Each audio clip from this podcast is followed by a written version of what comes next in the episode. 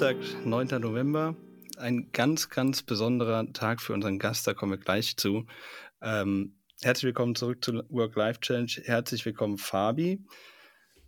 Wie geht's dir, Fabi? Willst du noch was äh, loswerden? Du siehst so aus, als würdest du noch irgendwas sagen wollen. Nö, es ist November, die Zeit fliegt. Äh, ich glaube, für jeden von uns, von, von uns hier dreien, äh, kommt es vor, als wäre eigentlich gestern erst Neujahr gewesen. Ich glaube, äh, das äh, Jahr hat mal wieder gezeigt, wie schnell alles rumgehen kann und jetzt sind wir in Q4. Ich glaube, gerade für uns beide, Jascha, ist es ein sehr spannendes Quartal. Und äh, aber ich glaube, noch spannender wird dann heute sein, was unser Gast zu berichten hat und mal äh, eine andere Sichtweise auf die Dinge bringen wird. Und äh, darauf bin ich jetzt sehr gespannt, muss ich sagen. Ja, wir haben den äh, Nikolai Schiefer da, Head of Sales bei Clark. Äh, Clark ist heute, seit heute darf sich ganz offiziell ein Unicorn nennen. Äh, deswegen sehr, sehr spannend, dass du heute da bist. Auch äh, große Ehre für uns, dass du dir die Zeit nimmst und nicht feiern bist oder so. Äh, ich hätte es anders gemacht.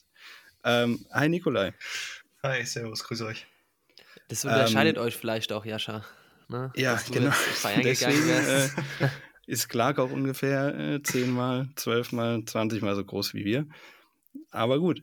Ähm, ja, Clark ist ein Online-Versicherungsmakler, dürften alle kennen. Ähm, einige dürften die App auch auf dem Handy haben, bringt ein bisschen äh, frischen Wind in das äh, bisschen antiquierte äh, Versicherungsbusiness. Ähm, Nikolai, du bist aktuell Head of Sales. Ähm, erzähl einfach mal erstmal vorab, wie ist dein aktueller Stresslevel? Ähm, ich muss ehrlich gestehen, dass ich ähm, keinen Stress kenne in der Form, dass ich jetzt sage, ich wäre jetzt mega überfordert mit irgendwelchen Sachen oder. Von 1 bis 10. drei.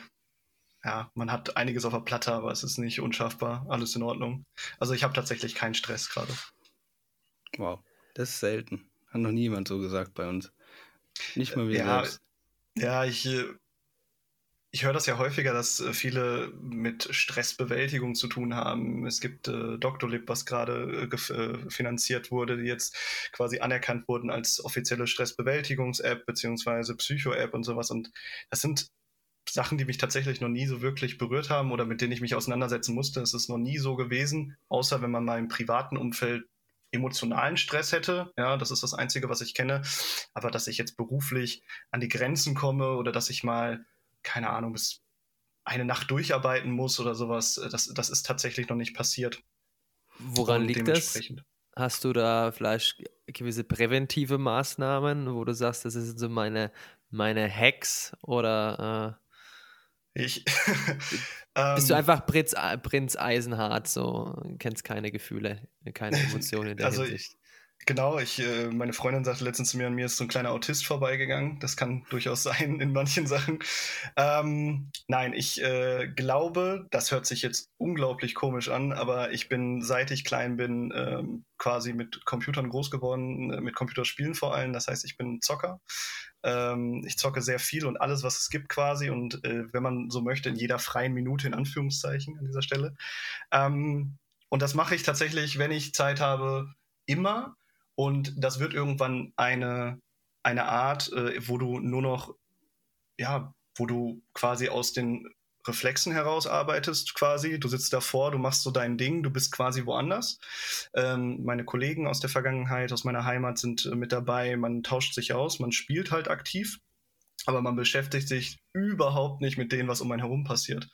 Also weder was zu Hause so passiert jetzt gerade, ähm, es ist äh, auch nicht so, dass ich jetzt dann irgendwie an die Arbeit denke. Klar geht man mal ans Telefon oder so, aber ich habe manchmal das Gefühl, das ist quasi die bessere Art und Weise heutzutage, äh, um äh, sowas zu machen wie äh, meditieren. Ja, hört sich doof an, aber ich habe manchmal das Gefühl, dass das genau das ist, was einen abschaltet. Äh, abschaltet. Ich bin da bei dir, also vielleicht da nur kurz den Schwenk noch rauszuholen. Ja, Wenn ich zocke. Von FIFA, Achtung. Ja, aber da, da, da, da bin ich tatsächlich auch so ein bisschen so komisch, es klingt in meiner eigenen Welt und man vergisst so das, was draußen ja. herum passiert. Jetzt doch stellt sich natürlich die Frage, was zockst du, Nikolai? Ähm, ich, wie gesagt, ich rotiere ganz viel. Äh, das bedeutet, ich äh, spiele am, tatsächlich am liebsten spiele ich gute Rollenspiele, also MMOs. Äh, sowas wie WoW mhm. in der Vergangenheit ganz klassisch, damals mit 2005 mit angefangen, bis letztes Jahr durchgezogen quasi. mit meinem Vater noch zusammen angefangen damals. Geil. Ähm, jetzt gerade ähm, spiele ich gerne Shooter, weil Shooter quasi, also was wie Call of Duty, schnelle Runden, schnell reinhüpfen und wieder rausgehen, wenn man gerade keinen Bock mehr hat. Ähm, New World kam gerade raus, das habe ich mit äh, angefangen und jetzt gerade sitze ich auf Apex rum. Also man sieht, es ist eine gewisse Zirkulation drin. Man muss sagen, der Spielemarkt jetzt gerade ist auch nicht so interessant. Ja, der Fabi, der braucht immer nur das eine Spiel, der braucht FIFA. Und der Fabi ist auch der einzige Mensch, der FIFA, die FIFA-Karriere so lange spielt, bis es einfach keine realen Spieler mehr gibt. Und der es trotzdem noch interessant findet. Ich bin aktuell im Jahr 2032, das ist meine, glaube ich, 14 oder 15. Saison bei FIFA 20. Vollkommen bescheiden. Naja.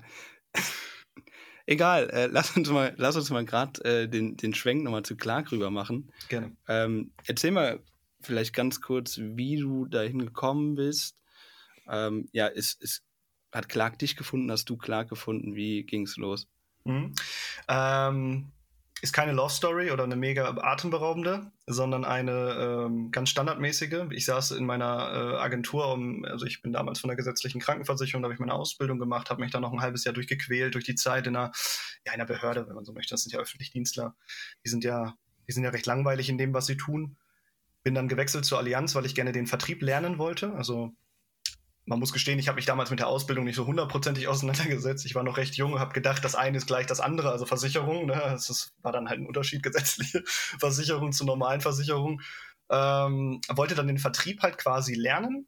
Äh, habe mir gedacht, okay, suchst dir mal die schwierigste Variante aus. Das ist Versicherung, wenn man es nüchtern betrachtet, weil Versicherung mag keiner, vielleicht Autohäuser noch, die, äh, die es sehr, sehr schwierig haben im Verkauf.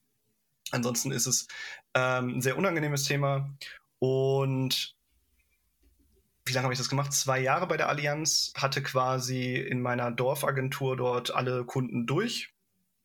Hab YouTube hoch und runter geguckt, wenn ich freitags im Büro gesessen habe und Bürodienst hatte und dachte mir, hey, ähm, ich brauche mal jetzt irgendwas anderes. Und dann kam mein Stiefvater irgendwann mal zu mir und sagte, ich habe gerade einen Handyvertrag für deine Schwester abgeschlossen und soll mir hier so eine äh, App runterladen, um die Handyversicherung quasi zu, äh, zu zeichnen. Und ähm, das war zu der Zeit Knipp, wenn ich richtig, wenn ich es richtig in Erinnerung habe. Äh, und dann kam quasi so ein Gedankenblitz, dachte ich mir, krass, der unterschreibt quasi das Maklermandat, seine Verträge gehen in den Bestand über. Der Makler Knipp lebt von den Bestandsprovisionen. Äh, jeder Kunde signed das irgendwie, so eine kleine Handyversicherung da gerade für sieben Euro im Monat, die ist jetzt ja auch nicht die Welt. Das ist eine Welle, die könnte interessant sein, die würde ich gerne mitreiten. Und dann bin ich sehr aktiv auf die Jobsuche gegangen und habe quasi alle Intro-Tags, die es zu der Zeit gab, mir einmal angeschaut. War zu der Zeit auch noch gar nicht so mutig. Das bedeutete für mich ein Umzug in eine größere Stadt, also weg aus der Heimat, kam nicht in Frage. Mm, und hatte dann durch Zufall bei Clark eben eine Stelle gefunden, äh, zu der Zeit im Homeoffice. Also ich konnte als Berater im Homeoffice starten, Telefonvertrieb ganz klassisch. Ähm, hatte mich dann dort beworben, wurde, glaube ich, vergessen. Hat einen Monat oder zwei gedauert, bis ich angerufen wurde von dem damaligen CSO. Äh, war aber ein sehr nettes Gespräch. Ich wurde sofort geduzt. Das war 2017 noch sehr unbekannt tatsächlich am Markt. Äh, wurde sofort geduzt, dachte mir, was ist das für ein cooles System? Das muss ja mega locker da sein. Wurde dann ins Büro eingeladen, hat den Eindruck am Ende nur noch bestätigt. Dann wollte ich nichts anderes als da zu arbeiten und habe dann eben im Homeoffice quasi für Clark angefangen zu arbeiten. Und du warst Mitarbeiter Nummer? 32. 32. Ja. Und warst dann Telefonberater, also auch 2017 relativ fortschrittlich, dass du das komplett im Homeoffice machen konntest eigentlich. Ähm, ja, das hat sich aber schon im ersten Monat quasi gezeigt, dass das wunderbar funktioniert, wenn man da Bock drauf hat. Ich hatte da halt massiven Bock drauf. Ich habe das bei der Allianz schon quasi mehr oder weniger mit den Go-To-Meetings zu der Zeit sehr aktiv gemacht. Selbst wenn der Kollege oder der Kunde nur um die, um die Ecke saß, habe ich ein Go-To-Meeting angeboten, dass man eben am Rechner sitzt und sich dann äh, unterhält. Deswegen war das bei Clark am Telefon jetzt nichts, nichts Neues für mich. Der einzige Unterschied eben zu der Zeit, äh, der mich eben am Arbeiten gehalten hat. Ich habe da wirklich viel gearbeitet, also bestimmt für eine Beraterfunktion 10, 12 Stunden ist sehr unüblich im Versicherungsbereich. Normalerweise arbeitest du 10 Stunden die Woche, wenn du im Außendienst bist. Und ähm, das lag daran, weil sie eben unendlich viele Kundenanfragen zu der Zeit schon hatten. Ne, für einen Berater. Ich war ja quasi der erste Berater, wenn man so möchte, der wirklich diesen, ähm, diesen Sales in Richtung Lebensversicherung und Krankenversicherung gemacht hat. Und äh, das hat sich wahnsinnig gut rentiert da zu der Zeit. Das hat einfach überzeugt und dann habe ich quasi das neun Monate lang gemacht. Aber für mich war klar, das ist so ein cooles Umfeld da in Frankfurt. Ich war immer einmal die Woche dann in Frankfurt im Monat, dass ich sehr gerne umziehen möchte. Und dann habe ich quasi ja ein halbes Jahr durchgezogen nach der Probezeit und dann mich aktiv auf Wohnungssuche gegangen, bin dann aber auch schon relativ schnell umgezogen. Und du bist dann auch relativ schnell äh, eins weiter hochgehüpft in die, in die Karriere leider. Also das glaube ich knapp nicht mal ein Jahr, was, nachdem du angefangen hattest, bist du dann quasi als Teamlead. War das dann auch so mit deiner Ambition, da auch früh dann auch irgendwie mitwirken zu können beim Unternehmen? Weil man war ja de facto erst zwei, zwei zweieinhalb Jahre alt. Ähm, war, das, war das immer schon dein Bestreben oder hat sich das auch eher zufällig ergeben? Rückwirkend betrachtet weiß ich nicht, ob das wirklich mein Bestreben gewesen ist oder ob ich das jemals wollte. Natürlich sehnt sich jeder junge Mann irgendwo Häuptling zu sein. Mit so einem kleinen Team will eh jeder Häuptling sein, das ist ganz klar. Mhm ich sag mal, hätte ich gewusst, was dann für ein, äh, was das, was das so für Probleme auslöst, wenn man sich aus dem Team heraus zum Teamleiter entwickelt, weil das ist gar nicht so einfach, ohne dass man an die Hand genommen wird. Es gab zu der Zeit eben keinen wirklichen Mentor, sondern es war dann, ja, Nikolai, möchtest du dein eigenes Team aufbauen? Und dann ist man aber trotzdem irgendwo verantwortlich eben für die, die da sind. Äh, hätte ich es wahrscheinlich nicht gemacht, ähm, weil es sehr, sehr anstrengend gewesen ist. Die Leute ja, ich will nicht sagen, die mochten mich dann nicht mehr, aber es war schon anders plötzlich, ne, so von heute auf morgen. Äh, dadurch, dass man eben auch keinerlei Learnings daraus hatte und eben nur Teamleiter war, war das jetzt nicht die beste Position, die ich hatte. Die hat sich dann erst im Laufe der Zeit dahingehend entwickelt, dass ich dann gesagt habe, okay, jetzt ist es das, was ich machen wollte. Ähm, mhm. Quasi, das, zu der Zeit habe ich als Teamleiter ja normal Sales weitergemacht, wenn man so möchte. Ich war eben nur für die Newstarter noch zusätzlich da, die ich eben mit aussuchen durfte. Und diese Newstarter konnte ich halt eben entwickeln. Und ich behaupte von mir selber, dass ich ein recht guter Verkäufer bin, grundsätzlich. Das heißt, ich konnte denen so ein bisschen meinen Drive mitgeben, konnte denen so ein bisschen meine Wordings an die Hand geben, konnte mir eben mein Team formen, was sehr, sehr, sehr erfolgreich performt hat für die damalige Zeit eben schon. Äh, und da habe ich dann gemerkt, okay, scheinbar ist dieses Teamleiter sein doch eine ganz nette Sache. Und, und wie ging es dann weiter? Also hast, hast du die, deine eigene Position so weiterentwickelt, dass es die ist, die du dir vorstellst? Oder kam da noch was von außen? Das kam zum Teil natürlich von außen. Also ich sage mal, unser CEO hat sich natürlich ein gewisses Arbeitspensum vorgestellt, beziehungsweise eine gewisse Arbeitsverteilung. Ähm, da gehörte immer 60, 70 Prozent eigener Sales, eigener Umsatz mit, da, mit, dazu, was völlig fein war. Aber die Position hat sich insoweit weiterentwickelt, als äh, unser jetziger CSO dazu gekommen ist, der äh, Christian Mewis, das ist dann auch, ein, ich würde jetzt mal sagen, Freund von mir gewesen aus der Anfangszeit von Clark. Der war mal als Freelancer bei uns, als Unternehmensberater.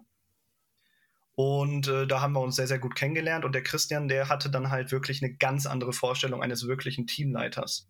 Ähm, in der Zeit sind wir mit durchschnittlich, ich glaube, es waren 25 Leute gelaufen, also 25 Sales-Mitglieder. Ich hatte ja noch einen anderen Kollegen, einen Teamleiter-Kollegen.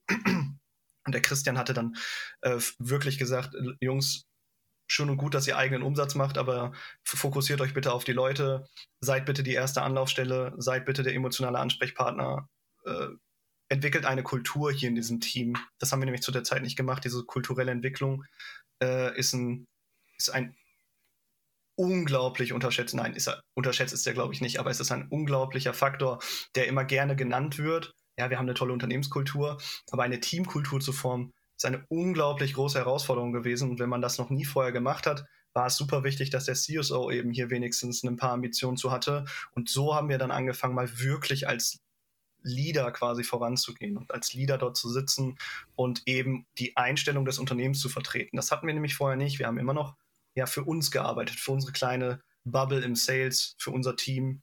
Äh, völlig egal, was die anderen machen äh, wir sind die Könige, wenn man so möchte, haben dann angefangen, unternehmerischer zu denken. Eben, ja, wie Leader eben denken müssen. Das haben wir da gelernt. Sorry, mein Hund. Kein Problem. Kein Haustiere Problem. können ja mittlerweile auch dazu beim Remote-Arbeiten, also auch hier bei Work-Life-Challenge. Ah, was, was mich jetzt noch so ein bisschen interessiert. auch noch mal kurz rein. Bitte? Wir haben auch einen gerade hier rumstreunern, der ist auch die ganze Zeit am Austicken. Das kann auch noch passieren. Nur als kleine Vorwarnung. Okay. Äh, was ich jetzt bei euch auch spannend finde, also ich glaube, neben der Tech-Abteilung bei euch ist ja eure Sales-Abteilung ja mit die Grundlage auch eures Erfolgs. Das heißt, ähm, die Verantwortung, die du hattest, kann man ja schon sagen, war jetzt dadurch noch wesentlich höher als, sage ich mal, zu einem anderen vergleichbaren Case oder zu einem anderen Case eben. Und jetzt hast du gesagt, der CSO hat dann damals gesagt, ihr sollt da jetzt eine Kultur entwickeln. Hat er euch da wesentliche Elemente mal vorgegeben, wo er gesagt hat, das stelle ich mir ungefähr vor? Oder habt ihr gesagt, das habt ihr selber erarbeitet und gesagt, okay, das kann auch zu Clark passen und zum Team? Wie kann man sich das vorstellen? Er hat uns Elemente vorgegeben. Ähm, nicht wie er sich das vorstellt, sondern wie er es macht. Also er hat quasi, ich mache mal ein ganz blödes Beispiel. Wir waren zu der Zeit in einem recht kleinen Büro als Sales, also wir hatten zwei Büroräume, die waren räumlich voneinander getrennt, äh, äh, gebäudetechnisch sogar voneinander getrennt. Quasi, man musste Fahrstuhl runterfahren, unten auf die Straße und dann wieder in äh, Fahrstuhl und in die fünfte Etage hoch. Das war ein äh, Büroraum, äh, wo es eine Toilette gab für 25 Leute, also ein Männerklo und ein Frauenklo und wir hatten zwei Frauen. Und ähm, nur so eine Kleinigkeit, die dann schon dazu geführt hat, wo man, wo man gemerkt hat, wo der Ansatz herkommt. Er kam dann halt in seinen ersten Monaten irgendwann mal in der Zeit mit einem Sanity Package umher. Da hat er quasi so, so im DM sich einfach ganz viele äh, Hygieneartikel gekauft, sowohl fürs Herrenklo als auch fürs Frauenklo. Keine Ahnung, Deo, Haargel, äh, solche Sachen, ne? vernünftige Seifenspender und so weiter und so fort. Hat diese Toiletten eben vernünftig hergerichtet, hat Toilettenregeln aufgestellt, wie das dann zu verlassen ist und solche Sachen. Ähm, das sind natürlich Sachen, an die denkt man so gar nicht im Alltag, weil man sich so gar nicht damit identifiziert, aber man merkt im Nachhinein, wie wichtig das eigentlich ist, ähm, dass einfach, ja, dass vernünftige Sachen, Hygieneartikel da sind. Das ging dann weiter über die Küche. Das geht natürlich aber auch über ähm, ich, äh, über ein abendliches Bier gemeinsam, so eine, so eine abendliche Runde, wo man dann eben immer um 18 Uhr so ein Bier äh, eben angeboten bekommt, wo man dann kurz zusammensitzt für eine halbe Stunde, wenn keine Termine da waren. Über äh, Team-Events, Bierpong, was wir zusammen gemacht haben, oder auch eine Kanutour, die wir dann unternommen haben.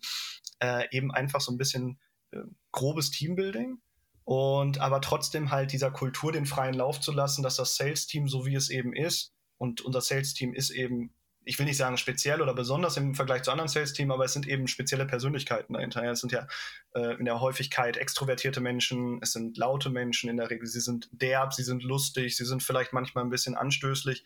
Ähm, das ist aber eben, wenn man weiß, wie sie zu handeln sind, eben völlig fein. Und anstatt, dass man sagt, hey, ihr dürft das jetzt auf gar keinen Fall mehr so machen, wurde es eben einfach nicht gefördert, aber es wurde mitgemacht. Also es wurde so, diese Kultur hat sich so entwickelt dann einfach. Ne? Das ist so, es wurde halt nicht eingeschränkt. Dadurch hat sich ein wahnsinniges Team gebildet zu der damaligen Zeit, zumindest aus diesen 25, 30 Leuten. Eine, eine freundschaftliche Basis, haben wir immer gesagt, in den äh, Bewerbungsgesprächen. Leute, die auch neben ihrem beruflichen Alltag eben auch einen privaten Alltag teilen. Das heißt, die haben sich am Wochenende getroffen, die sind nach der Arbeit in der Regel noch losgegangen. Wir haben immer mit äh, Mittag gegessen zusammen. Wir haben, das ist vielleicht auch noch interessant zu erwähnen, wir haben zu der Zeit jeden Mittwoch einen Salat zusammen fertig gemacht, also große Salatschüsseln. Ähm, zwei Leute, drei Leute waren einkaufen und dann haben wir uns alle zusammen äh, in die Küche gestellt und haben Salat zusammen geschnibbelt. Haben wir angefangen plötzlich noch, äh, keine Ahnung, irgendwelchen Speck anzubraten und dann wurde halt aus einem äh, Salat Mittwoch wurde dann irgendwann der Met Mittwoch, dann haben wir plötzlich Met mitgebracht, jeden Mittwochmorgen ähm, und haben das eben einfach so zusammen gelebt. Und da ist auch jeder sehr gerne jeden Tag einfach ins Office gekommen. Das kann ich, äh, das behaupte ich nicht nur, das war wirklich so 2019. Und jetzt ähm, in deiner Position jetzt, weil da, jetzt hast du ja deutlich mehr Leute unter dir. Ist es immer noch so freundschaftlich oder fängt man irgendwann an, eine Distanz zu entwickeln? Ich weiß gar nicht, wann das passiert ist, aber natürlich fängt das an, dass du eine Distanz entwickelst. Ähm, ich persönlich entwickle, äh, habe, also ich persönlich habe keine Distanz zu den Leuten entwickelt, mit denen ich als nächstes zusammenarbeite. Das bedeutet jetzt der Frankfurter Standort natürlich, sowie die Newsdata, weil ich eben sehr, sehr lange für das Onboarding auch zuständig gewesen bin. Also die Leute zu begrüßen, das Onboarding zu strukturieren, die Leute an die Hand zu nehmen, da zu sein. Ähm, ich habe aber gemerkt, dass ich vor ähm, wir, haben, wir haben einen Teamleiterkollegen, der ist zum Onboarding-Manager gewechselt, der hat quasi das Onboarding in die Hand genommen. Ich habe, glaube ich, vor zwei Monaten das erste Mal vor einer Newsletter-Gruppe gestanden, wo ich keinen Namen kannte, weil ich keinen dieser Personen selber geheiert habe und keinen von denen im finalen Gespräch gehört habe.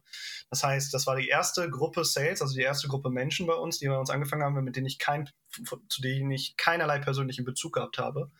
Äh, das bedeutet, irgendwann fängt es an, dass du dich, ja, distanzierst dazu unbewusst. Aber es passiert halt einfach. Die ähm, Aufgaben sind natürlich mitgewachsen. Also die, die, äh, die Ansprüche an mich sind halt komplett anders geworden mittlerweile. Es ist halt ein ganz anderes Aufgabenfeld, was ich mittlerweile betreue. Das waren damals war es eben ein sehr, sehr fokussiertes People-Management. Ich hatte äh, tatsächlich mal äh, einfach Interesse halber mal bei einem, bei einem anderen Unternehmen angeklopft, wo es, wo es quasi, wo die Position zu der Zeit so gewesen ist, wie sie heute wäre für mich, äh, wo ich damals gesagt habe, nee, das ist überhaupt nicht mein Ding, das ist überhaupt nicht mein Fokus. Ähm, ist es aber eigentlich doch. Das heißt, von diesem People-Management weg hin zu der kompletten Sales-Entwicklung, also die Entwicklung im prozessualen Sinne, im CRM-Bereich, im Marketing-Bereich zum Teil, Schnittstelle zu Tech, Salesforce-Entwickler und hast du nicht gesehen. Ähm, diese Prozesse zu definieren, mit meiner, also ich habe ja damals die Clark Academy noch gegründet, also die, die Ausbildungsstelle für die ganzen Sales Agents, mit der Clark Academy zusammen die Konzepte zu erarbeiten, um dann den Prozess eben als Ganzes ins Sales Team reinzugeben. Das ist jetzt mittlerweile die Kernaufgabe geworden. Und wie gesagt, ja, damals komplett nur auf People Management. Jeden Tag hatte man, boah, ich weiß gar nicht, ohne Ende Anrufe, ohne Ende Gespräche mit den Leuten, eins zu eins, Feedbackgespräche, Probezeit-Endgespräche, äh, hier ein Wehwehchen, da ein Wehwehchen, hier ein Erfolg, da ein Erfolg. Und äh, das ist gar nicht mehr so. Ne? Das habe ich jetzt überhaupt nicht mehr. Das ist halt, das ist quasi Aufgabe der Teamleiter geworden. Ja. Wie groß seid ihr denn mittlerweile in der Sales-Abteilung? Wir haben insgesamt. Ja, komm, müsste man jetzt überlegen, wen man mitzählt, aber es sind 85 Sales Agents. Mhm. Also 85 Sales Agents, die remote sitzen. Wir haben ja drei Offices: Berlin, Püttling, Frankfurt. Ähm, und ein Großteil, der remote sitzt. Und äh, dann haben wir noch einen Customer Success Bereich mit 19 Leuten und ein Contract Management, der allerdings nicht in Sales angegliedert ist, äh, wo auch nochmal acht Leute oder zehn Leute sitzen und jetzt neu gegründet zum Oktober äh, Sales Operations, wo ich eben quasi jetzt drinne tätig bin, äh, die sich nur um Prozesse kümmern. Also alles, was prozessual runtergeschrieben wird, alles, was prozessual entwickelt wird, jegliche Kampagnen, die wir managen müssen, Marketing, mhm. CRM, hast du nicht gesehen. Also so rund um Pi mal Daumen so 120, 125 Leute, die jetzt da ja. quasi. Ja. Ja, okay. Da, da ändert sich natürlich dann auch die Anforderungen. Die ist nicht, ist nicht mehr jetzt äh, für Umsatz sorgen, sondern du sorgst quasi anders für Umsatz. Wenn man so möchte, ja. Man, man sieht den direkten Impact jetzt nicht mehr ganz so schnell. Und das ist halt auch so eine Sache, man ist ja man ist ja häufig für Unmut dann auch verantwortlich, weil Veränderung ist nie gut. Das kennt ihr vielleicht aus eurem Alltag irgendwo. Der, ähm, ich will jetzt nicht sagen normale Arbeitnehmer, aber ich sag mal, der normale Sales Agent, der ist natürlich über ein Jahr glücklich mit dem, was er tut und wehe, da kommt eine Veränderung. Und die Veränderung ist in der Regel dann erstmal der Feind, ne, bis er sich dann von dem Gegenteil überzeugen lässt, dass es ihm hilft. Ähm, heißt, man ist in der Regel erstmal dafür verantwortlich, dass, dass äh, Clark sich zum Negativen verändert. Intern. Das heißt, du musst quasi auch den Teams die Veränderung verkaufen oder machen das dann die, äh, die Teamleiter auch? Kommt immer darauf an, welche Veränderungen. In der Regel ähm, sind technische Veränderungen, ein paar Sales-Veränderungen, die übernehme ich ich habe mir, ähm, ich habe ja auch immer das Stand-up gehalten bei uns. Das heißt, ich bin schon seit Jahren eigentlich für das Stand-up verantwortlich gewesen. Das habe ich mittlerweile nicht mehr. Aber ähm, ich gehe dann natürlich in ein, äh, mit einer ganz anderen Art mittlerweile in ein Stand-up rein, mit einer sehr lockeren Art und erkläre den Leuten quasi sehr plakativ, warum diese Änderung notwendig ist. Und sehr offen auch. Also ich, ver ich verstelle mich ja nicht. Ich bin ja kein politischer Redner. Ich bin auch niemand, der irgendwie ähm, versucht, ähm, nicht nicht anzuecken, kann man das so sagen, sondern ich sage denen halt ganz klar heraus, passt auf, wir werden groß, wir, wir müssen standardisieren, Standardisierung erfordert eben hier und da ein Opfer zu bringen und dann müsst ihr das eben jetzt so hinnehmen. Also im Prinzip fühlt sich das ja dann schon so ein bisschen an, als bist du dann auch so mit so ein kultureller Mitgründer. Also wo du sagst, du bist so der, Kult, wie sagt man im Englischen, sagt man Cultural Co-Founder. Also würdest du das auch so ein bisschen als deine Rolle sehen? Weiß ich nicht. Würde ich jetzt nicht behaupten, tatsächlich, äh, von mir selber aus. Ich bin ähm, gerne dabei, aber ich bin keiner, der vorangeht, was, was ähm, Partys, Events oder äh, Publikumsauftritte betrifft oder sowas. Das heißt, auch im Team selber bin ich eher der Zurückhaltendere.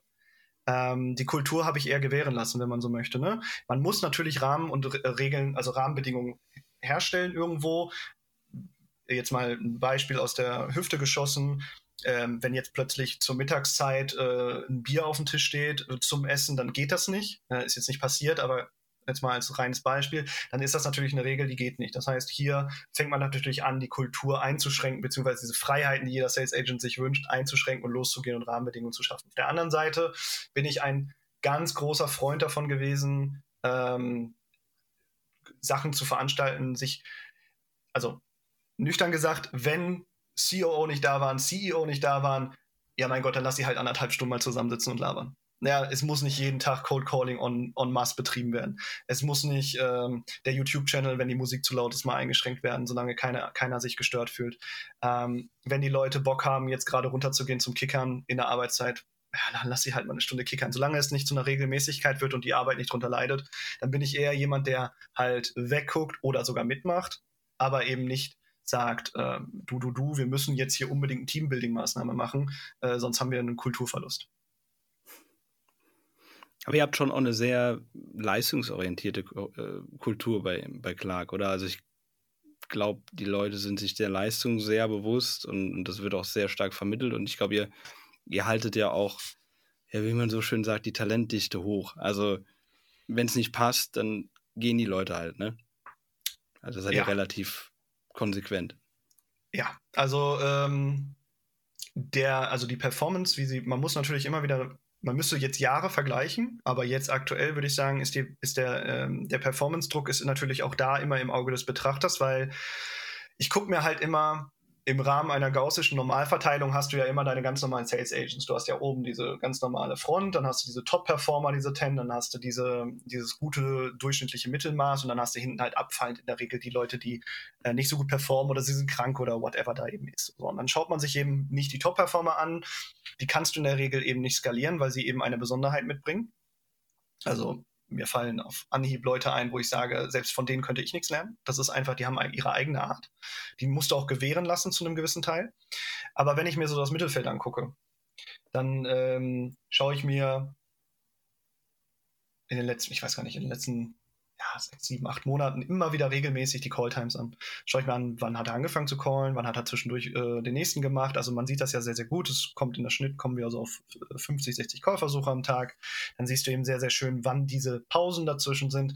Und ungelogen, ein sehr gut durchschnittlich performender Mitarbeiter bei uns, der arbeitet keine, keine zehn Stunden am Tag. Ja, das ist gar nicht erforderlich, sondern bei denen ist es ganz einfach ein anderer Hintergrund.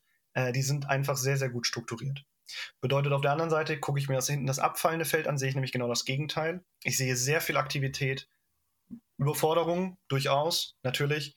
Ähm, und diese Überforderung spiegelt sich aber dahingehend wieder, dass sie eben nicht strukturiert sind.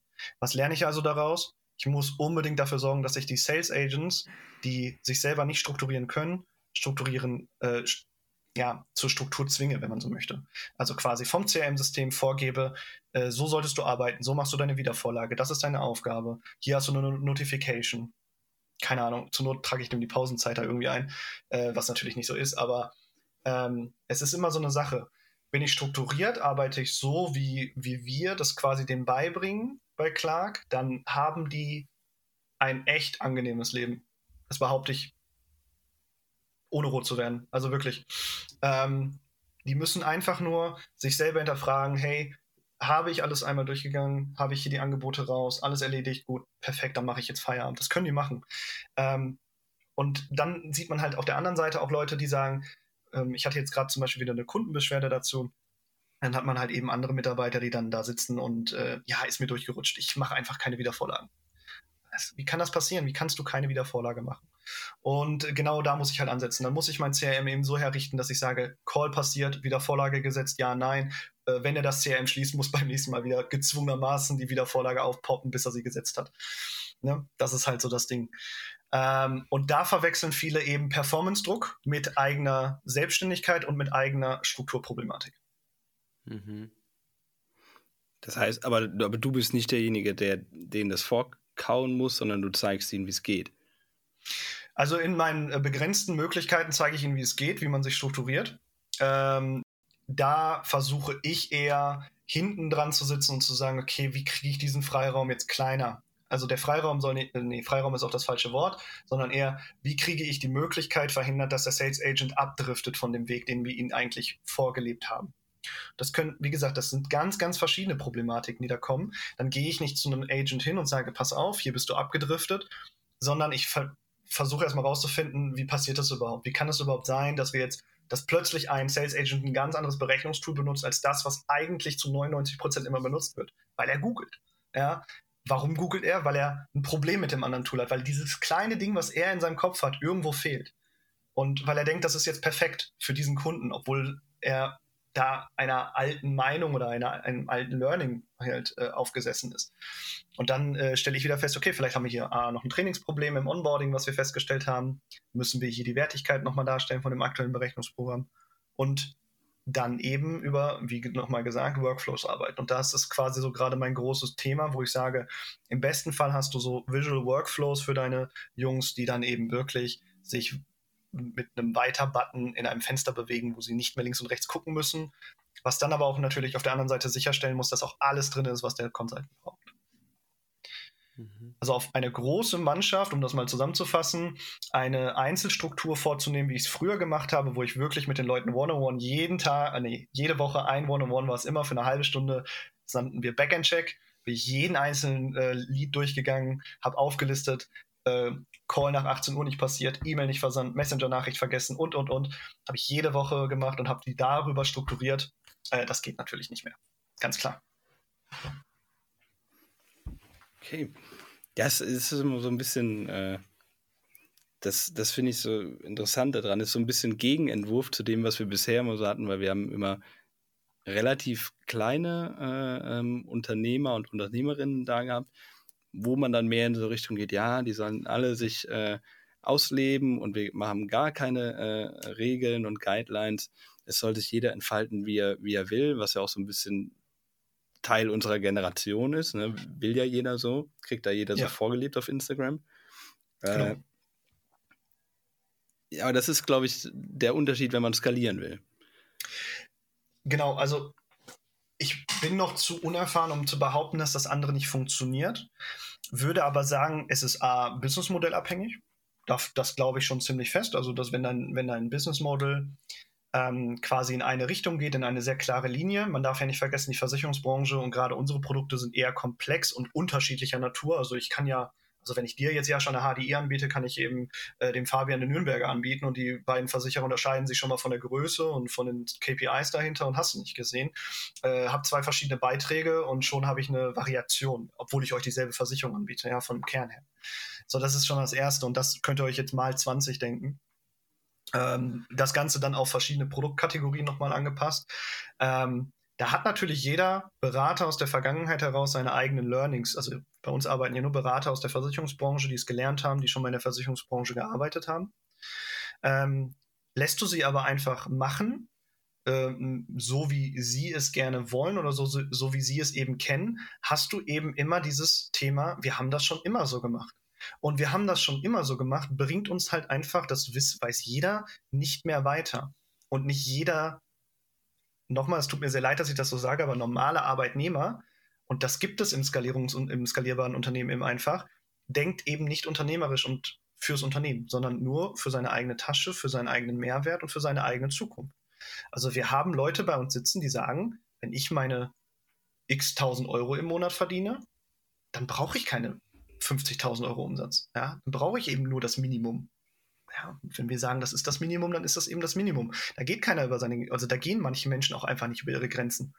So, und ist ja aber auch okay. Also es völlig. kann ja, also es ist ja, jeder ist ja anders in der Hinsicht. Also. Völlig okay.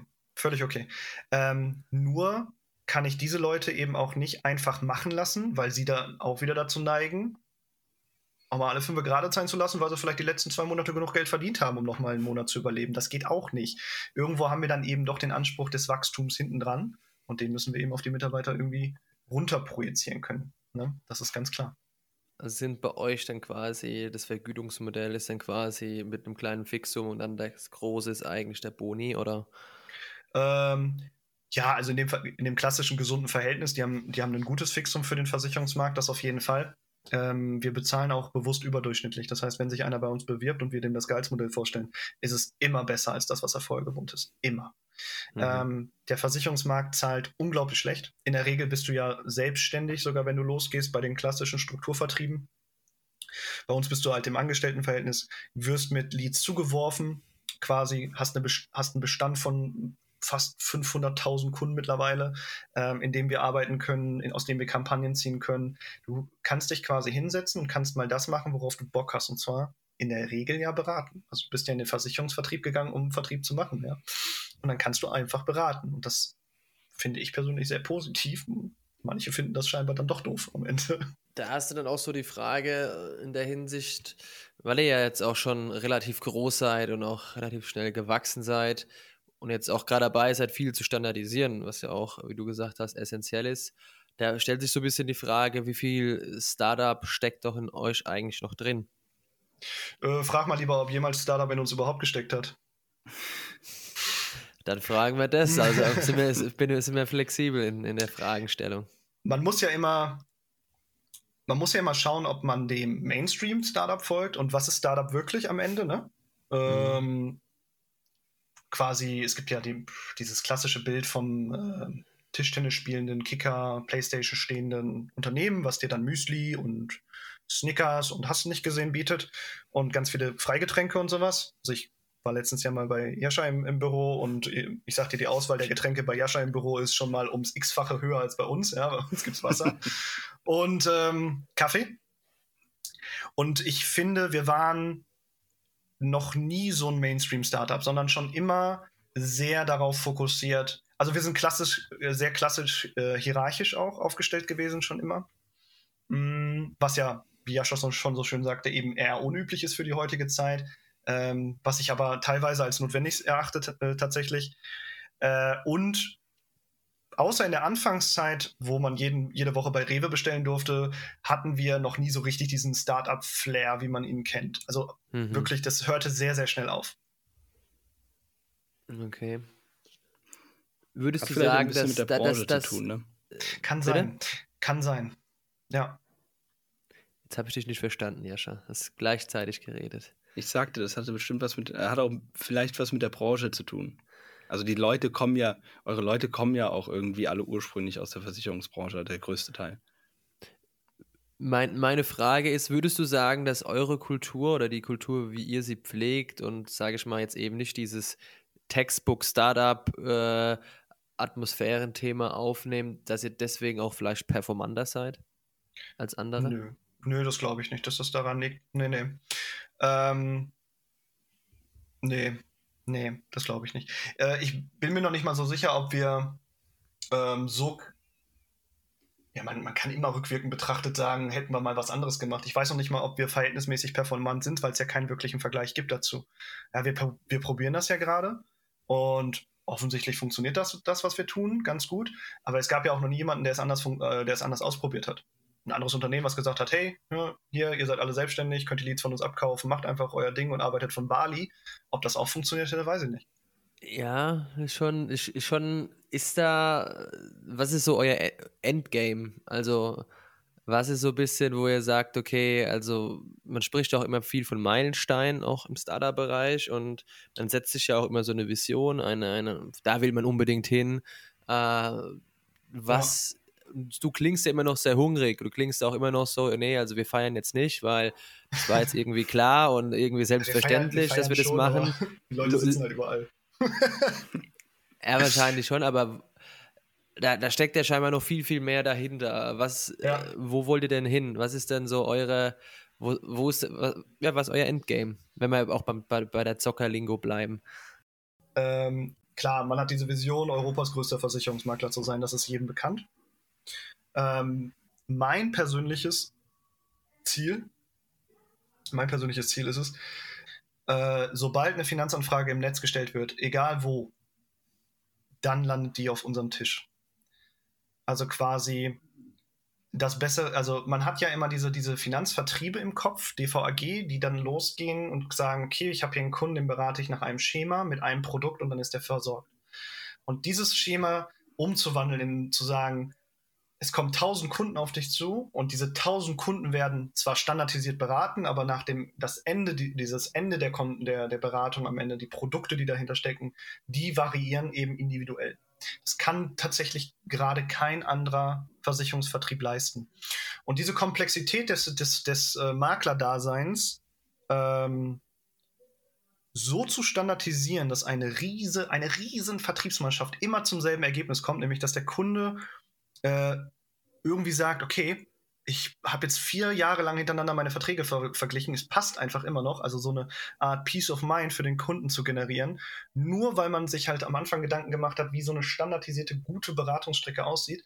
Ähm, das wäre mein persönliches Endgame. Also egal, ob der Kunde jetzt aus Holland kommt und da die äh, typischen Versicherungen abschließt oder eben bis nach Frankreich reicht, solange der Prozess eingehalten wird, solange ich dem folge, solange ich ähm, mir im Hintergrund Gedanken mache, sodass der Kunde zufriedengestellt ist, ähm, dann haben wir, glaube ich, richtig was, was Gutes auf die Beine gestellt. Also ich hätte noch eine persönliche Frage. Aus, aus reinem Eigeninteresse, weil wir suchen auch gerade Vertriebler und Vertrieblerinnen. Ähm, ja, wenn ihr Leute sucht, by the way, wer, wer, das hört und sich bewerben möchte. Äh, auf gar keinen Fall, auf gar keinen Fall zu Ticketsprinter. ja, äh, Chefs sind scheiße, aber der Rest ist eigentlich ganz nett. Und wir haben eine große Getränkeauswahl, sagt Nikolai. Aber. Ähm, und ihr könnt davon, agil arbeiten. und, ja, und wir sind sehr agil. ja, es gibt weniger Regeln bei uns. Noch. Noch, noch. Wenn ich mich weiter mit Nikolai austausche, dann ist bald alles reguliert. Und, hilft halt aber, Eskalierung. ja, und wir skalieren. Aber Spaß beiseite. Ähm, wenn du dir jetzt eine Bewerberin, einen Bewerber anguckst, was ist für dich die, die allerwichtigste Eigenschaft für eine, eine Salesperson, die du ja. heiren möchtest? Easy beantwortbar. Der muss Bock auf Vertrieb haben. Sales, der muss, äh, der muss mir sagen, ähm, war ein geiles Gespräch, Abschluss ist nicht stattgefunden, aber ganz ehrlich, das Gespräch war so top und ich habe eine nette Person kennengelernt, das hat mir gefallen. Ähm, hört sich plakativ und doof an, ist aber tatsächlich real. Wenn ich Bock darauf habe, mit anderen Leuten zu reden, also ich, es gibt zwei Arten. Es gibt Leute, oder was ich im Onboarding immer gerne sage, ist, ähm, wenn du Bock auf das nächste Gespräch hast, dich neu erfindest und sagst, hey, jetzt lerne ich schon wieder jemand Neues kennen und ist ungelogen. Ich habe einen meiner besten Freunde, ich habe ja heute einen LinkedIn-Post geteilt, ist unten im Kommentar drin, Florian Brill, ähm, ist der Marketing Director bei Fischer Appelt gewesen, als ich ihn kennengelernt habe. Ähm, mit dem habe ich mich in Hamburg dann zum Essen getroffen. Das war einer meiner ersten Kunden bei Clark. Einfach nur, weil es mich mega interessiert hat, wie sein Leben ge so gelaufen ist. Der total interessante Geschichte dahinter. Hätte er mir wahrscheinlich nie erzählt, wenn ich nicht gefragt hätte. Und äh, viele Otto-Normalvertriebler driften dahingehend ab und sagen, hey, du hast eine Anfrage bei Clark gestellt, wie kann ich dir weiterhelfen? Zack, dann ist das Thema mit, persönlicher, mit persönlichen Kennenlernen schon erledigt. Aber erstmal zu schauen, hab gesehen, du bist Key-Accounter, wo arbeitest du denn? Ah, da und da, ah, cool, was machst du denn da genau? Und das ist ja spannend, da war ich auch letztens und da hatte ich mal überlegt, mich zu bewerben und was es da nicht alles gibt. Ich habe mal rausgefunden, dass man Bachelor am Klavier machen kann, weil ich gefragt habe, äh, wo der Bachelor eben gemacht wurde bei einer Kundin. Das ist wahnsinnig spannend. Man muss übrigens ein Konzert machen am Ende von der Bachelorarbeit als Thesis. Ähm, das ist halt spannend. Du musst halt losgehen und dafür brennen, diese Menschen kennenzulernen, weil hinter jedem Menschen irgendwo eine Story steckt und mit dem du, mit, über die du reden kannst. Und Versicherungen können, ähm, sind ein beiläufige, können ein beiläufiges Thema sein, sind am Ende natürlich der Kern des Gesprächs. Aber wenn du Bock hast, dich mit jemandem auseinanderzusetzen, dann, äh, dann lernst du sehr, sehr viel dazu. Und das möchte ich irgendwie hören. Das möchte ich irgendwie, dass das rüberkommt. Und das fängt damit an, dass dich ein Bewerber, ganz ehrlich, warum nicht als Bewerber auch mal den, den, äh, den, den Recruiter fragen, was ihn so bewegt, warum er da arbeitet und mal ein paar offene Fragen stellen. Ähm, und die andere Sache ist, ähm, ich höre auch, viele Menschen hören zu, aber hören am Ende nicht zu. Das bedeutet, sie hören zu und nehmen das für ihren professionellen Weg irgendwie auf, hinterfragen aber nicht die ganzen anderen interessanten Details, die dahinter stecken können. Und ähm, dann achten wir oder ich persönlich im Bewerbungsgespräch immer darauf, wenn ich Dinge erzähle, ähm, dann baue ich manchmal Dinge ein, die sehr unlogisch sind, die wahnsinnig spannend sein können, wenn man hinterfragen würde. Ähm, oder eben die einfach so eine Art, eigentlich eine Frage nochmal erlauben müssten. So, ne? so richtig, wo man sagt, boah, das möchte ich jetzt eigentlich wissen. Und wenn das nicht kommt, dann weiß ich schon, okay, hm, ne? das ist es nicht. Das Schlimmste für mich, um das nochmal auf die andere Seite zu bringen, das Schlimmste ist für mich, äh, was aber im Vertrieb normal ist, ist äh, das Geldgetriebene. Ne? Also wenn die erste Frage kommt, ja, also äh, tatsächlich äh, habe ich jetzt noch Fragen. Äh, wie ist denn das Bonusmodell? Hi, Digga, wir sind im ersten Gespräch, ey. So. Genau. Du verdienst schon dein Geld, wenn du gut bist. Da musst du dir im Vertrieb echt keine Sorgen machen. Aber äh, das ist in der Regel die falsche Einstellung. Heißt nicht, dass wir solche, äh, solche Leute, hört sich jetzt auch schwer hart an, dass wir da keine Chance geben und die nicht einstellen würden, aber es ist grundsätzlich die falsche Herangehensweise für eine Sales-Stelle ist halt, hält dich wahrscheinlich, also ist halt eher kurzfristig angelegt, die Motivation. Also ist auch. Aber warum macht sich der Mensch denn selber diese Motivation? Wenn jeder sagt, die, äh, die Motivation muss intrinsisch kommen. Die extrinsische Motivation ist der kurzfristige Gedanke an Geld und trotzdem kommen die Menschen auf dich zu und sagen, ah, drei Monate sind ja auch schon wieder rum, kein Bock mehr jetzt zur Arbeit, ich gehe jetzt woanders hin und verlange 50.000 Euro mehr. Ist ganz komisch. Ja, ich glaube, viele sind halt einfach nicht so reflektiert, gehört ja auch viel weiteres noch dazu, außer jetzt eben nur Sachen verkaufen zu wollen. Ähm, ist ja auch ganzheitlich, muss man sich ja da entsprechend weiterentwickeln. Und ich glaube, beim Vertrieb, ich bin ja selber so ein bisschen ein Kind des Vertriebs, ja. äh, ist ja einfach auch ein People-Business, wie du gesagt hast. Also am Ende des Tages gibt es halt 12.000 verschiedene Anbieter, die dir das liefern können, was du möchtest als Kunde. Äh, was, was ist deine Secret Source? Und die Secret Source, gerade wenn ihr jetzt auch im Direktvertrieb seid, ist dann letztendlich keine Ahnung, der Konrad oder die, die Cornelia, die mir jetzt halt eben das verkaufen, weil die sind eben cool. Und da zahle ich vielleicht Absolut. auch gerne mehr. Da gehe ich immer wieder hin. Und ähm, ja, ich bin auch immer noch bei dem Versicherungsmakler von, von Jaschas ehemaligen Mitgründer, bei dem Dad. es läuft halt einfach, läuft weiter und ähm, Ach, beim Günther. Ja, ja. Beim, genau. Ähm, was mich jetzt da noch interessiert, ähm, auch so ein bisschen persönlicher jetzt auch, man, wenn man jetzt so auch das Gespräch jetzt so mit dir erlebt, du brennst ja schon für den Vertrieb, merkt man ja auch. Und äh, du bist ja auch jemand, der gern sich mit den Leuten umgibt, scheinbar, und auch der, der, der viel mit den Leuten zu tun hat. Wie sehr schmerzt es dir, dass du diesen Direktvertrieb nicht mehr so hast, diesen Außenkontakt? Ähm, Fehlt es dir? Mm, ja und nein, tatsächlich. Ähm, der, also wenn du im, in der Regel ist es so, um dann nochmal auf den monetären Gedanken zurückzukommen, wenn du im Sales arbeitest, hast du ja diesen anderen Druck. Ne? Diesen, ich muss jetzt Geld machen, um Geld zu verdienen. Das machst du ja als Arbeitgeber oder als normales Unternehmen in der Regel deswegen, weil wenn du denen zu viel Geld bezahlst von, als Fixum, dann machen sie in der Regel nicht eben ganz so viel. Und wenn sie die Motivation nicht haben, noch mehr zu verdienen, dann machen sie eben nicht 110 Prozent. Das sind ja diese zwei Hebel, die du da hast. Ähm, wenn man jetzt äh, hinter den Kopf gucken könnte und Menschen wie äh, wie, wie ich zum Beispiel oder mein Kollege Marco Sandrisser für diesen Vertrieb so leidenschaftlich brennen, weil wir richtig Bock darauf haben. Ähm, und du diese, diesen Druck weg hast von dem Finanziellen, dann ist das eigentlich die perfekte, der, der perfekte Job, den ich, glaube ich, mein Leben lang machen würde. Aber das wirst du niemals wiederfinden.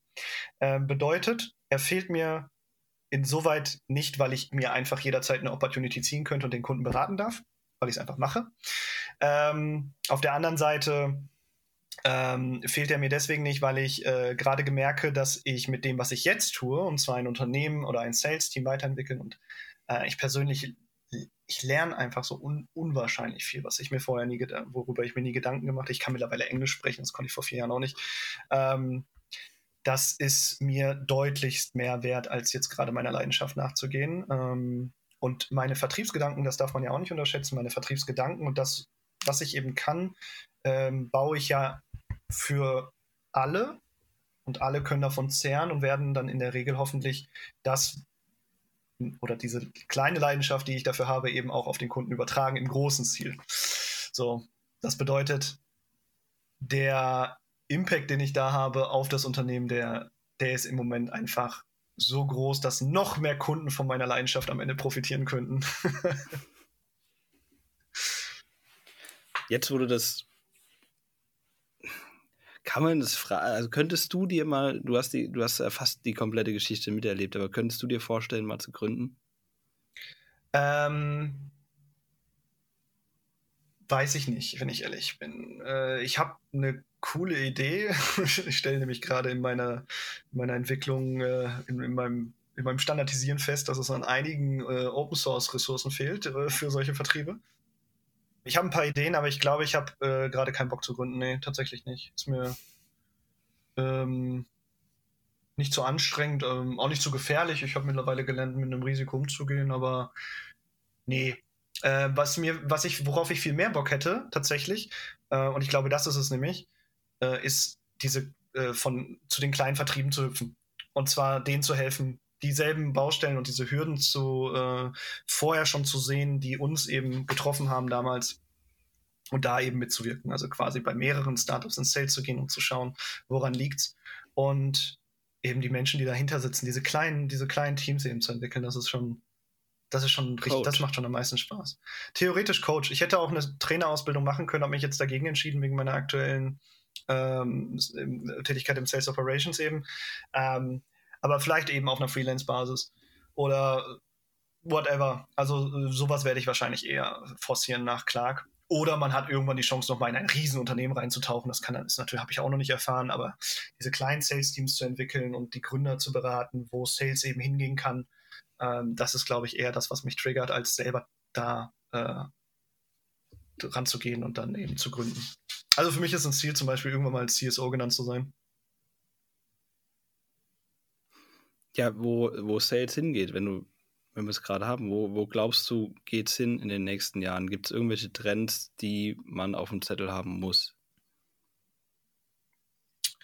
Ähm, ich bin ähm, hin und her gerissen, was das Thema Digitalisierung im Sales betrifft. Heißt Videocalling, äh, Screensharing und solche Sachen.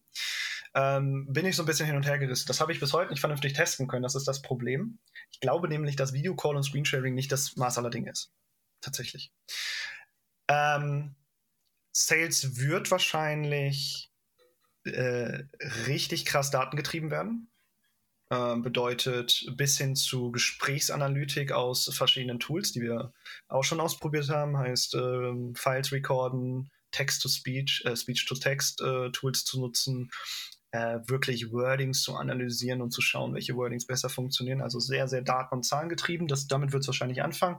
Ja, und dann haben wir irgendwann eine, wahrscheinlich eine Roboterstimme, die dir das alles abnimmt und dann ähm, kaufst du so. Ansonsten muss man natürlich auch anderen Sales noch bedenken. Gibt es ja auch. Wir müssen ja mal von den menschlichen Sales weggucken und einfach auf den Digital-Sales schauen. Das heißt, ähm, Strecken, wo ich eine Versicherung abschließe, jetzt mal als Beispiel, da darf es maximal ein Button gerade sein. Weißt du, da muss ich auf einen Button klicken und im besten Fall klicke ich fünfmal und alle Daten sind übertragen. Google-Anmeldung, alle persönlichen Daten sind drinne, weiter, Basisschutz, weiter, IBAN, wird aus der Neobank übertragen, weiter und ich habe eine Versicherung abgeschlossen. Ne? Also dieses möglichst äh, gerade zwischen der Werbepause und der, dem Toilettengang eine Versicherung abschließen oder irgendein Produkt kaufen, ist ja, ist ja, ist ja klar. Ne? Das ist ja so das, wo jeder nachstrebt irgendwie. Okay. Ja, wir machen wir zum Abschluss nochmal äh, den, den privaten Schwung, von dem wir am Anfang noch ein bisschen gehört haben. Ähm, neben dem Zocken irgendwelche ähm, Tipps äh, zum privaten Ausgleich, die dich konstant auf ein Stresslevel von drei von zehn bringen? Irgendwas, irgendein Geheimnis muss ja. es ja geben. Ja, ein Hund ist immer gut, ne? Weil der zwingt einen nach draußen zu gehen. Also muss man ja. Es sei denn, dann kackt er dir in der Wohnung, das ist auch scheiße, dann muss ich das wegmachen. Das also Stress. dann holt er dann, dann keine Trethupe, sondern eben Australian Shepherd, ein Schäferhund oder ein Windhund oder sowas, irgendwas, was viel Auslauf braucht. Dann zwingt er euch nämlich nochmal eine Stunde, je, äh, drei Stunden am Tag rauszugehen, also morgens, mittags und abends. Ähm, was unglaublich gut hilft äh, auch sind, äh, ich persönlich, äh, ist natürlich jedem selbst überlassen, ich persönlich mag Wälder sehr gerne. Also Wälder, Schweden, Norwegen und sowas. Das ist alles so richtig angenehm. Ich finde alles da, wo der Verkehrslärm ein bisschen weniger ist. Das ist ja dieses Hintergrundrauschen, was uns unglaublich stark belastet. Bin ich von überzeugt. Nimmt man irgendwann nicht mehr weiß, aber immer da. Ähm, und dann, je nachdem, was man für ein Typ ist, natürlich der Sport ist, glaube ich, also ein gesunder Geist geht immer einher mit einem gesunden Körper. Ne? Äh, ich, ich tatsächlich, ich habe leider jetzt meinen Sport ein bisschen runtergefahren in letzter Zeit, mh, mm, aber ich bin äh, gerne im Fitnessstudio gewesen und äh, bin äh, hobbymäßig am Bouldern, Klettern. Mhm. Mhm. Ja, Bouldern ist, äh, habe ich einmal gemacht, hatte danach den Unterarmmuskelkater meines Lebens. Ist auch so, in der Anfangszeit stirbst du. Todesqualen, wirklich. Also, und Rücken. Ähm, ansonsten lese ich noch recht viel, also das mache ich auch noch nebenbei. Ja, ich habe jetzt schon ja, das dritte Buch gekauft, was du mir empfohlen hast. Hast du dir das Sales äh, Development Buch geholt? Ja, ja, ja, ja. das ist gut. Das lese ich ja. nämlich momentan. Ähm, was ich nämlich morgens mache, ich stehe halt auf, ich ähm, man sagt ja immer hier, die ganzen erfolgreichen Dudes, die stehen ja hier fünf Stunden schlafen, um fünf Uhr aufstehen, dann meditieren, Sport und lesen, hast du nicht gesehen.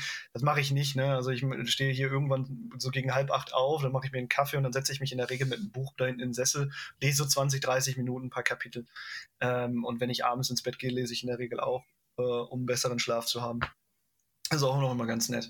Ähm, und äh, was ich äh, empfehlen kann, falls jemand nicht ganz so der Leser ist von euch, ähm, immer erst ein paar Seiten zurückblättern, weil auch Lesen erfordert einmal so ein Reinkommen. Ne? Man muss sich warm lesen, bevor man wirklich in der Lesewelt drin ist, um die Information zu verarbeiten.